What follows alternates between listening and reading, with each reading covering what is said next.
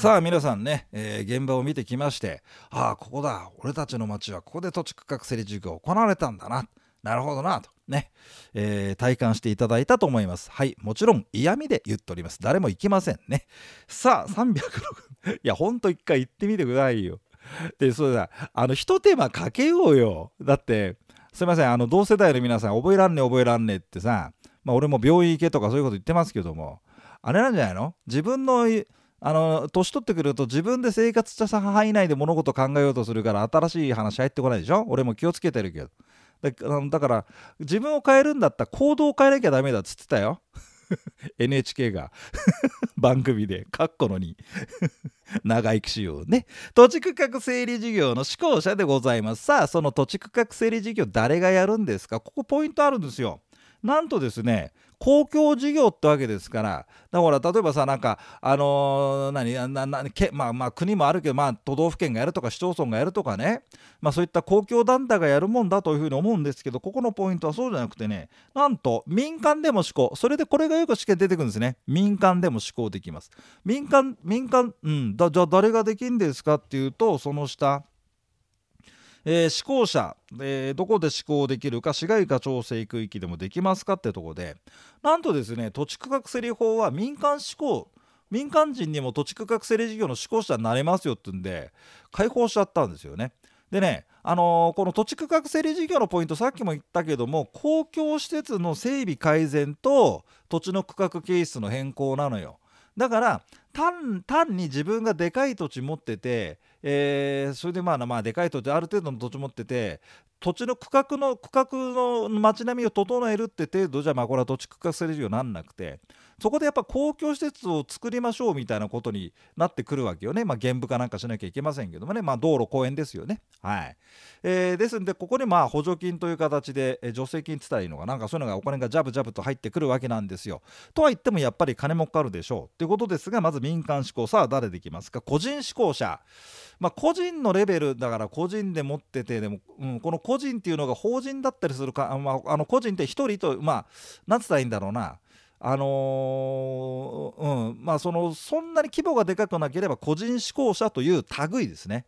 うん、ここのがここのカテゴリーでもできますし、えー、数十筆数百筆となってきましたらやっぱりまあ団体作りましょうよってんで、まあ、土地区画整理組合ですよね。えー、それでいきましょう。あとね区画整理会社ってあんのよ。でこれあんま試験出ないですからはい言葉として何だろうと思うかもしれません。興味ある方はどうぞネットでご調べいただきたいんですね。この民間志向の場合はあの、まあ、まあ、簡単に言うと自分の土地で、うん、あ土地区画整理あと借地権者もね組合になりますけども、まあ、あの土地区画整理組合の場合だと、まあ、要は自分たちの土地で自分たちで土地区画整理やろうぜって話なのよ。だからそれはまああの市街化調整区域でもいいよというまあいいよというか市街化調整区域でもできますってことで市街化調整区域じゃダメというような話ではないんですよね。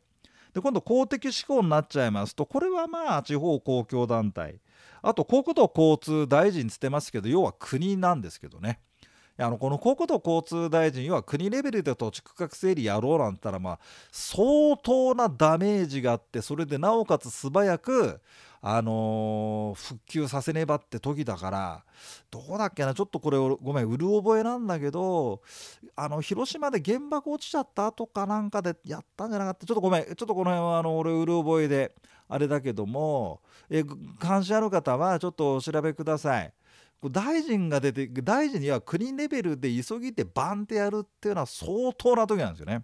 はいえー、それが都市再生機構地方住宅供給公社この辺のですね、まあ、いわ公的機関がえー、都市再生機構って何とか地方住宅供給公社って何って人はまずこの言葉を7回書いて ネットで調べると。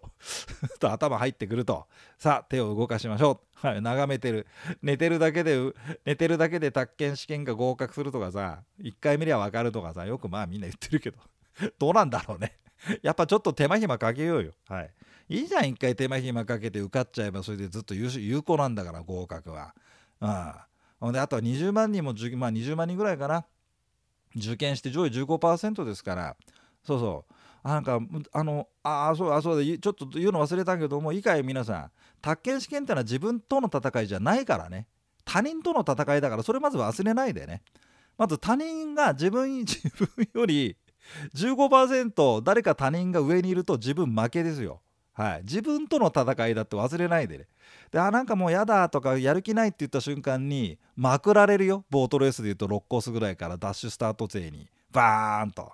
なんでやる気ねえんだったら1コーナー取っちゃうぜみたいな。で1コースだだななそこね最初のコーナー取られちゃうと大体ボートレースって勝てないじゃないですか。それが宅建業法なんだよな。はいえー、まあまあそう他人との戦いで他人と戦うために自分と自分を鍛えなきゃいけないまあ、そういう発想ですがまあいいやそんなことはいいよね。ああ、あのー、大学受験とかした人はさまあ十分分かってる話で。いやどうしたって同世代の人ってのはさもうなんか年のせいにすっかんね。ああもう年だからだってやめればって思うよ俺なんかだって今までさ ちょっとごめん話すけど今まで宅建なくて生きてこれたんだから今もなくたっていいじゃんって思うけどね。な文句やれで覚えろって言いたくなりますがはい。話を戻します。個人志向者土地区画整理組合区画整理会社。地方公共団体国土交通大臣都市再生局超住宅教育公社こういったのがありますよ。でこのあの細かいとこは出てこないですね。土地区画整理事業が施行する土地区画整理組合でというようなというような言い方出てきますからああ。まず馴染んで覚えろというよりも馴染んでって今感じになります。それでちょっとポイント、えー、星印の1番2番なんですが星の1番。市街地開発事業は市街化区域と区域区分の定めのない都市計画区域でしか実施できません。市街地開発事業として行うって方は公的思考ね。で市街地開発事業が分かんないって人は分かんないんじゃねえんだよ。覚えてないんだよね。うん。自分でそこのところどうするか考えてもうん乗るか反るかだこの辺がね。うん、復習しないで見てると全然わかんなくなっちゃうでしょうね。他人との戦いだからなそこでめげようと思った君。他人との戦いだよ。いいね。はい。君がめげてる間に他人が抜いてくよ。はい。2番。いやそれぐらい言わないとやんないんだもんみんな。で俺も受かってほしいからさ。で受かって「うせくち受かってイエーイ!」ってのさ来年来年じゃねえあの春先やりてんだよ登録実務講習の後に。ああ。頼むぜみんな。帰ってきてくれよ、えー、星印の2番。公的思考の場合思考者と思考地区内の土地の権利者とは必ず一致しないので、えー、土地区画整理事業ごとにそこちょっとマーク土地区画整理審議会。つまりさ個人志向者だ土地区画整理組合だなんていうと自分たちの土地で自分たちでやるじゃん。だからあの道路を作るってことは分かんだけどもあのそっち優先にして派手な原部とかしないわけですよ。ところが公的の場合ですとまあ言い方あれだけど所詮他人の土地で町作るじゃん。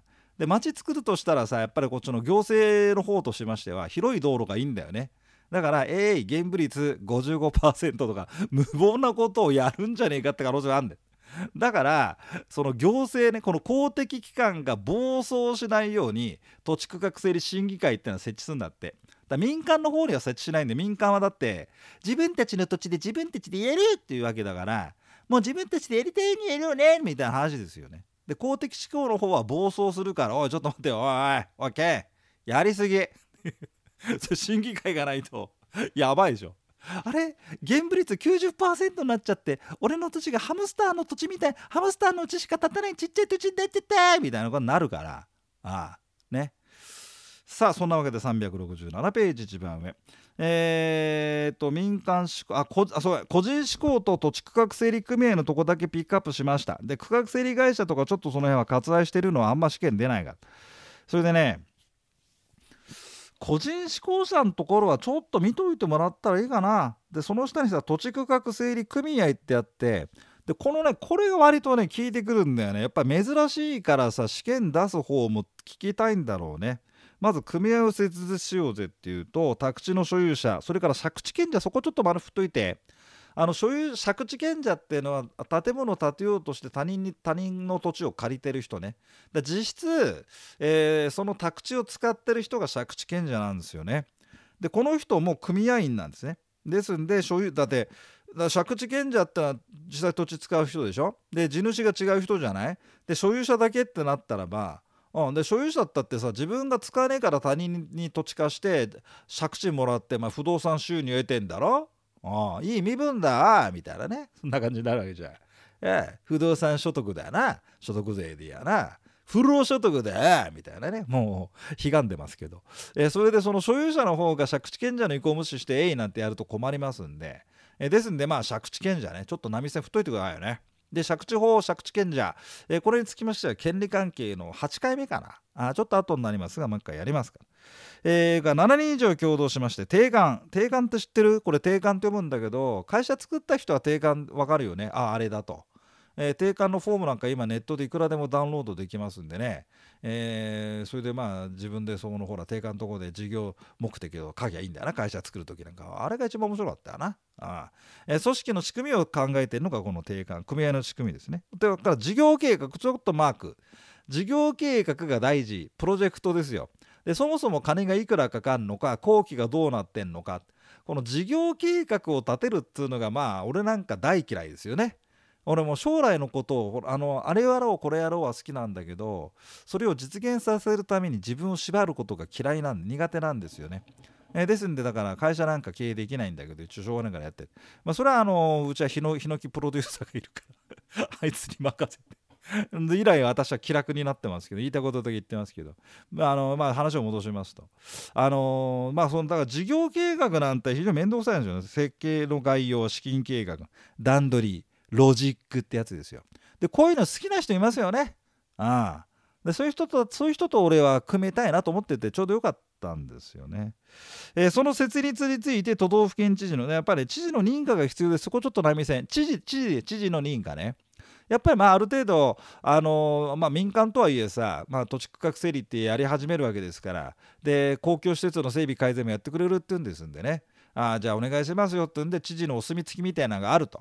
ああそれでそこで補助金なんかが出てくるんだろうとそういうことそれでその次はポイントがこれ面白いです組合の認可を申請しようとする者は定款事業計画について土地区画整理事業の施行地区内となるべき宅地の所有者借地権の3分の2以上の同意を得なきゃならない。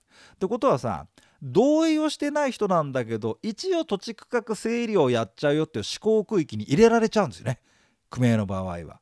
でここのとこが違うんだよな個人志向者ってなってるとこれはさ 完全に全員同意というかとにかとにかく自分の土地でしかできませんみたいな感じがこの個人志向者なんですよ。